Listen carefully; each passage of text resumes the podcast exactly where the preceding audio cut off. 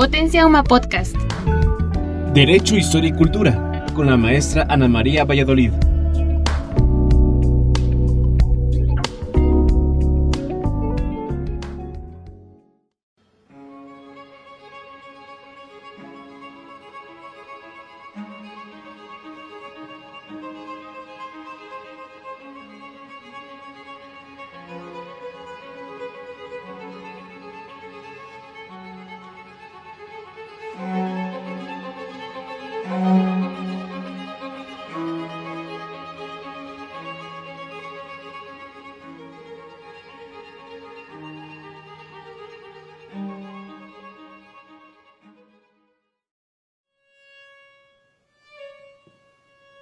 Los saluda Ana María Valladolid. Esta tarde tenemos como invitada a Raquel Masmano Llobregat. Bienvenida Raquel, me da mucho gusto. Estoy feliz de que mi auditorio te conozca en este podcast que se llama Derecho, Historia y Cultura de la Universidad Marista de la Ciudad de México.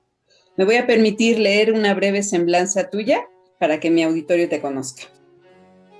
Raquel Masmano Estudió interpretación del violín moderno en el Conservatorio Superior de Música de Aragón con Pablo Suárez Calero. En el mismo centro completó su formación de cuarteto de cuerda con los miembros del Cuarteto Quiroga.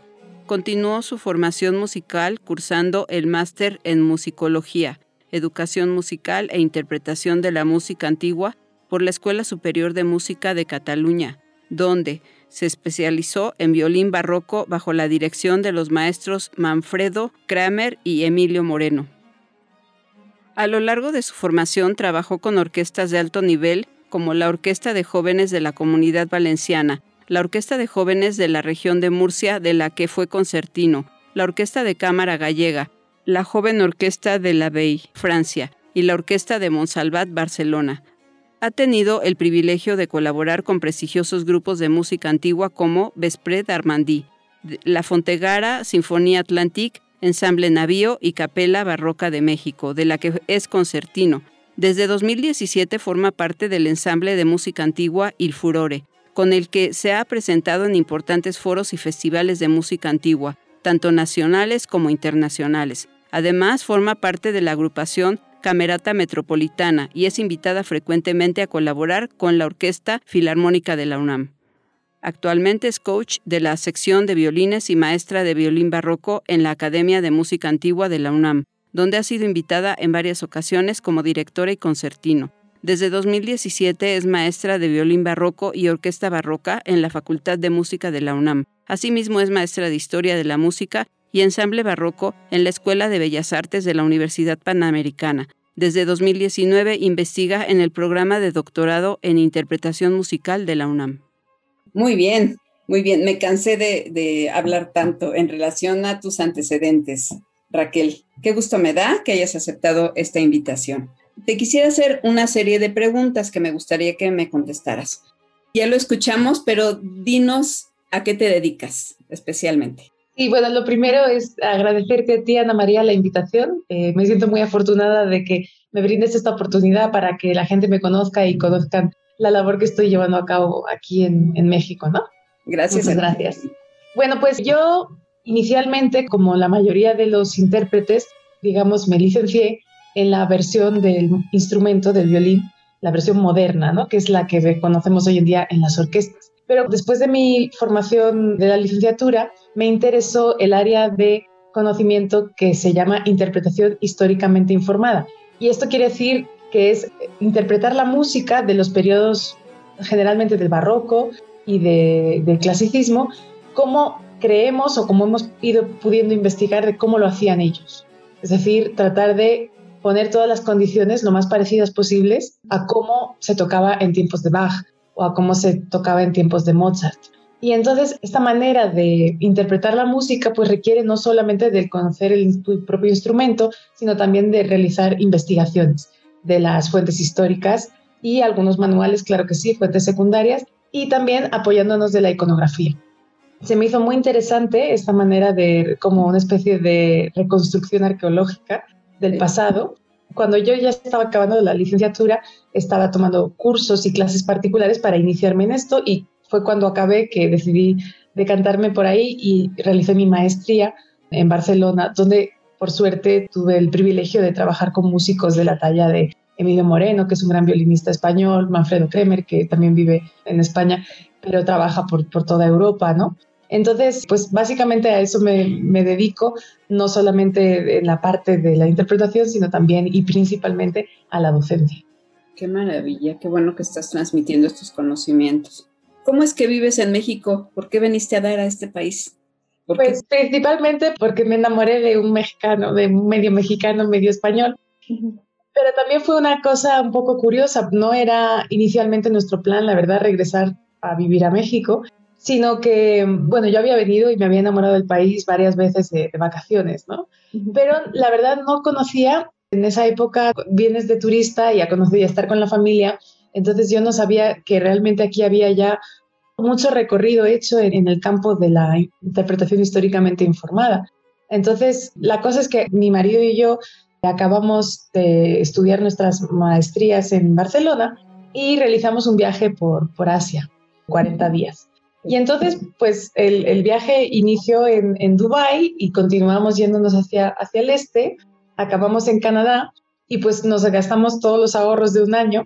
Así que dijimos, pues antes de irnos a vivir a Canadá oficialmente, porque era como nuestro, nuestra idea irnos a vivir a Vancouver, por aquello de irnos lejos de México, lejos de España y en un territorio donde realmente hay, hay bastantes ofertas laborales, pues habíamos pensado ir para allá. Pero fue que vinimos a México a estar una temporada en lo que llenábamos otra vez las alcancías y en ese tiempo empecé yo a ponerme en contacto para poder trabajar temporalmente y me di cuenta de que aquí había un interés bárbaro en la interpretación históricamente informada, muchos compañeros, mucha gente ya especializada en otras áreas, ¿no? en el clavecín, en, la viola de gamba, en el violonchelo barroco, que ya, y sobre todo en la flauta de pico, de hecho, y, flauta traversa. Hay excelentes maestros y que necesitaban, o que, que estaba abierta la, la opción de, de, tener aquí a alguien especializado en violín barroco, como yo. Entonces empezaron, lo primero fue que me llamaron de la Facultad de Música de la UNAM a invitarme a hacer algunos talleres que son una formación complementaria, nada pues dentro del currículum oficial. Y un montón de gente empezó a tomar el, curso de taller de orquesta, luego di algunos cursos de, de violín barroco y me di cuenta de que había un interés genuino. Y a raíz de eso, pues también tuve la fortuna de que coincidió que yo estaba aquí, que un año más tarde eh, inicia este proyecto increíble que es el de la Academia de Música Antigua de la, de la UNAM y proyecto al que fui invitada como profesora de violín junto con otro compañero, Roberto Rivadeneira, que también es maestro de violín y de viola allí. Y esos fueron originalmente los pilares de trabajo, pero me di cuenta de que los alumnos estaban muy interesados, ya sea como un complemento de su formación principal, o muchos otros, al encontrar y al conocer el violín histórico, se han interesado tanto que se han ido a estudiar específicamente en la maestría o la especialización en música antigua a Europa, a Canadá, a Latinoamérica, precisamente por, por esa semilla que nosotros hemos puesto ahí, ese interés. Nosotros en la Academia de Música Antigua lo que hacemos es, eh, tenemos una orquesta en la que los chicos están seleccionados mediante audiciones y se les otorga una beca para ayudar a compra de material y, que puedan ellos este, tener recursos, porque el violín histórico, ahora te contaré, tienes que hacer muchas modificaciones al violín moderno y comprar partituras o, comprar sobre todo arcos, cuerdas de tripa, que es lo que, lo que se ocupa. Y entonces, pues estos chicos están allí haciendo un programa de acercamiento a la interpretación bajo criterios históricos. Entonces tenemos una orquesta y un coro y damos conciertos o dábamos antes de la pandemia una vez al mes. De manera que también no solamente se dedica la academia a formar a estos chicos, darles una formación básica para que ellos puedan de ahí proyectarse a continuar con sus estudios, sino que también nos dedicamos a divulgar este tipo de música, porque por suerte, por un muy módico precio en el anfiteatro Simón Bolívar, allá eh, detrás de la Catedral Metropolitana, pues la, la, gente que pasa haciendo turismo o con sus familias en el fin de semana puede acceder a un concierto tan especial como de música con instrumentos que son recreaciones o copias de los instrumentos históricos y con criterios de interpretación que también lo son. Ay, maravilloso. Oye, ¿ese, ¿ese auditorio ya está abierto? Pues mira, desde justamente hace una semana, el fin de semana pasado, fue, digamos que después ya del último cierre de pandemia, que fue en diciembre, enero, pues ya fue nuestro primer concierto y dimos un concierto allí y el, otro en la sala Nezahualcóyotl. Entonces, ahí siempre hay conciertos en la Nezahualcóyotl, ya abrió normalmente. Todos los domingos hay conciertos, sábados y domingos, ¿no? Sí, yo creo que sí, porque tienen el, allí es donde se presenta la OFUNAM. Sí. Pero no sé cuánto tiempo lleven, porque no, solamente sé que nosotros por fin ya fuimos convocados a presencial con muchísimas medidas, pero, pero ya, ya podemos presentarnos en, un, en uno y en el otro. Qué bueno, era tan importante que se abrieran ya estos espacios culturales que nos hacen tanta falta. Es, una manera de, distraernos de todas las preocupaciones de hoy en día, ¿no? muy importante, ¿no? La cultura para complementar exactamente la formación y la experiencia vital del ser humano. El asunto también con la pandemia es que pues estábamos ahí en un tira y afloja de, de, de, claro, que es muy importante cuidar la salud y, y, cuidarnos todos, pero también psicológicamente pues todos los, desperfectos que ha, que ha producido en la psicología humana esta situación de encierro, ¿no? que, ha, que ha producido tanta ansiedad, tantas depresiones, en gente que estaba sana físicamente. Entonces sí, yo ahora lo noto muchísimo, ¿no? Esto de la, de la enseñanza en línea ha sido todo un reto. Me consta que han hecho el mejor de sus esfuerzos, tanto los compañeros profesores como los alumnos, pero hay unos límites. Mejor que nada siempre va a ser, pero no se aprende de la misma forma. Veo ahora a los alumnos, aunque apenas los reconoces con el cubrebocas, y que a veces no te entienden lo que estás diciendo, pero eh, todo el mundo está contentísimo, ¿no? Claro, sí, desde luego. ¿En qué consiste la música antigua? ¿En qué consiste? Realmente, quizás el término música antigua lo aplicamos todos mal, incluso los que nos dedicamos al área. En realidad, originalmente con música antigua queríamos o se quería hablar de la música de muy del pasado, Edad Media, Renacimiento, Barroco, pero también música antigua es el romanticismo, en el sentido de que no es, no es actual, no todo lo no actual es, es antigua. Entonces, ante ese problema en la nomenclatura, se cambió el término, entonces se llama música interpretada históricamente. Y, con el, y es que originalmente, a principios del siglo XX, Ana, hubo un, un movimiento de pioneros que se dedicaron a esto, ¿no? Que empezaron a encontrar en los museos instrumentos que eran diferentes, las flautas de pico, por ejemplo, y las violas de gamba, que en esa época pues no, casi nadie las, las conocía. Y dijeron, ok, estos instrumentos pues son del pasado y se tocaba música con ellos. Se empezaron a dar cuenta de que los instrumentos conservados en museos, los de cuerda, muchas veces tenían arcos que tenían formas diferentes a los modernos. En fin, entonces a partir de ahí, de esa inquietud, surge un movimiento de, de rescate del repertorio, porque tampoco se estaba tocando, ¿no? Esto de tocar música del pasado es algo reciente, muy actual, ¿no? estamos tocando música de hace 500 años, pero históricamente en el clasicismo la gente componía la música, o sea, componía la música y saliendo del horno esa música se interpretaba para luego guardarse en los estantes y solamente se tocaba lo actual, ¿no? Sí. Entonces, justo a principios del siglo XX aparece esta necesidad, este interés en, rescatar el repertorio del pasado y también hacerlo mediante los criterios propios. Entonces empiezan a investigar, a darse cuenta de que había otros usos y costumbres y algunas personas se especializan en esto. Entonces, música antigua, en realidad hoy en día ya se ha convertido en toda la música del pasado, hasta más o menos el romanticismo, porque este movimiento ha ido creciendo y cada vez evidentemente no solo se ha ampliado el campo de conocimiento, sino que la profundidad del conocimiento. Hoy en día ya sabemos muchísimas cosas de cómo se tocaba la música del romanticismo, por ejemplo. Entonces también se han dado cuenta de que una cosa es la estética de los conservatorios y de los centros, digamos, al uso, que ellos, digamos, que transmiten una tradición, vamos a decir, eh, del, propia del siglo XX, ¿no? De cómo se tiene que eh, tocar el instrumento en el siglo XX. Pero nosotros pues así tocábamos la música de Bach y también, o sea, nos daba un poco igual de qué época, pero este movimiento ha sensibilizado mucho y entonces ya sabemos que, por ejemplo, la música del romanticismo pues se tocaba diferente. Entonces ya hay gente que está incluso en esas, ¿no? Investigando cómo se tocaba música de Beethoven o cómo se tocaba la música de Mahler, que en realidad habitualmente es, es poco común encontrar esas interpretaciones históricas, pero ya hay especialistas. Ay, qué maravilloso. Y con los instrumentos adecuados.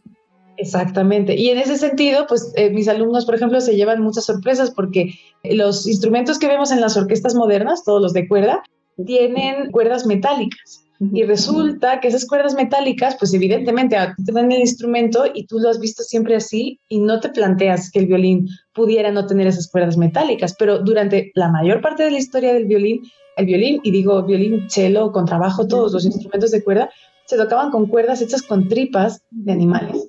Y no fue hasta principios del siglo XX cuando esa, esa tripa, que en realidad también se usaba como material de sutura, en las guerras tuvo alta demanda porque era con lo que se suturaban las heridas. Y entonces empezó a haber falta de, ese, de, la tripa.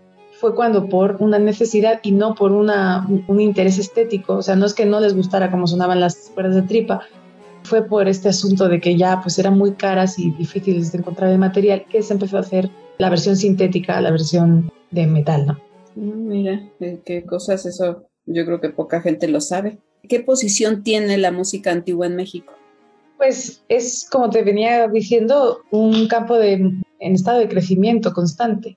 Con universidades tan importantes como la UNAM apoyando este tipo de proyectos, pues verdaderamente es toda una oportunidad y cada vez son más y más generaciones de músicos que a lo mejor ellos ya han acabado su, su formación moderna del instrumento, pero vienen a hacer una estancia a veces más corta, a veces más larga, y a todos como que les pica, les pica el gusanillo, tienen este interés y pues a veces solamente es una cuestión de formación general, es decir, ahí se queda la experiencia, pero ya digamos que tienen otra visión, incluso cuando tocan moderno ya no lo pueden volver a tocar igual porque como que entienden que, que es atractiva esta versión ¿no? que, que nosotros ofrecemos. Y bueno, a raíz de que precisamente la UNAM se lanzara con esta propuesta, la academia pues es conocida en toda la República y a veces tenemos incluso la fortuna de contar con, alumnos, con becarios que son de, otras, de otros estados. Y los propios estados han empezado a tener más y más interés en, la interpretación histórica, de manera que, por ejemplo, desde este año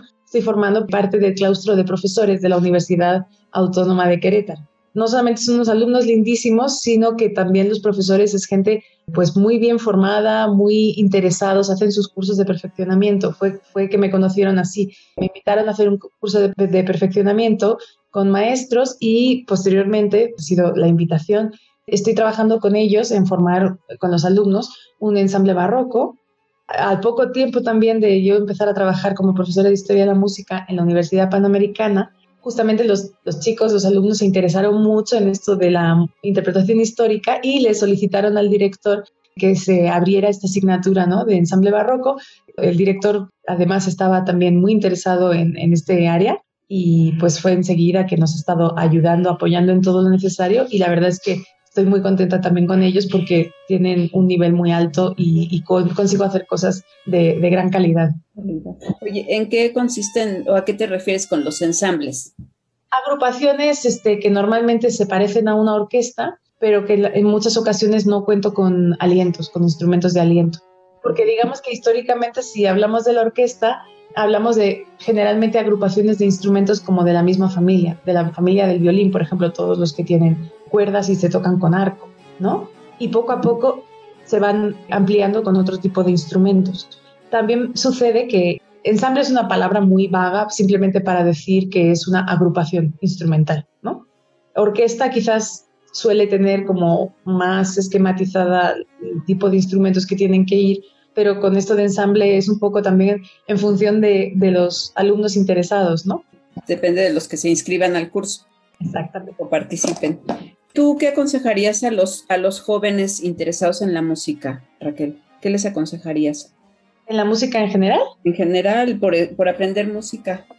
Sobre todo, pues que se acerquen a, por ejemplo, en la, en la Facultad de Música de la UNAM tenemos el CIM, que es el Centro para, para Niños, y ahí tienen la fortuna de, de, trabajar con profesores que también están dando horas de licenciatura, que muchas veces pues están muy bien preparados y pues allí hay como toda una especie de comunidad de padres y niños que hacen que, que este, esta primera fase del aprendizaje musical, que a veces es un poco dura, porque sobre todo instrumentos como los de cuerda, tarda uno mucho tiempo en conseguir que algo suene, ¿no? No son agradecidos. El piano, el clave son instrumentos que a pocas, con pocas clases ya el niño se entusiasma el solo. Entonces yo siento que es muy bueno que haya esta especie de comunidad porque lo, lo viven como una experiencia en la que no solamente van a las clases y a lo mejor tocan mejor o peor el instrumento y, lo disfrutan más o menos, sino que van y juegan y están con sus compañeros y hacen amigos y entonces este es una experiencia más, más agradable. Porque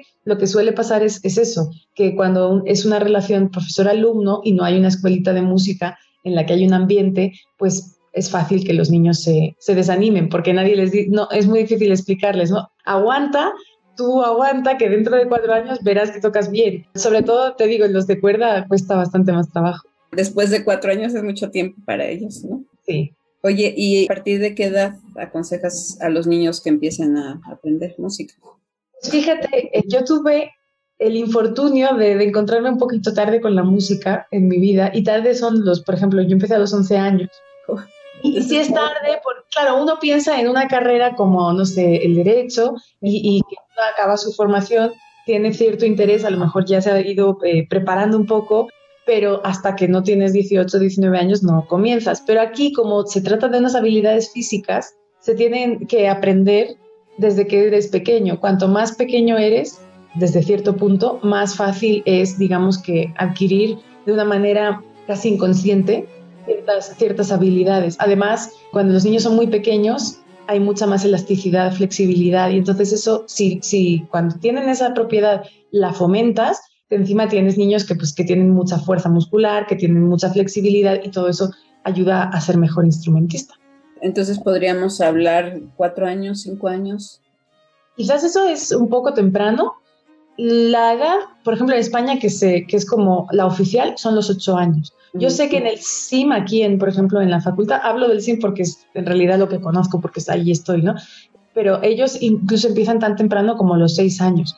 Quizás más temprano que eso es demasiado, porque a los seis ya tienen como un poquito más de conciencia y puedes pedirles que hagan cosas y, y todo esto. Pero, pero sí, es, o sea, claro, cuanto más temprano, mejor, pero tampoco, no, no diría más temprano que los seis años. Y a los ocho años es una estupenda edad. El problema de empezar con los once es que ya estás como preadolescente y digamos que no tuviste esos tres años de cuando todavía puedes aprender cosas más en un plano subconsciente.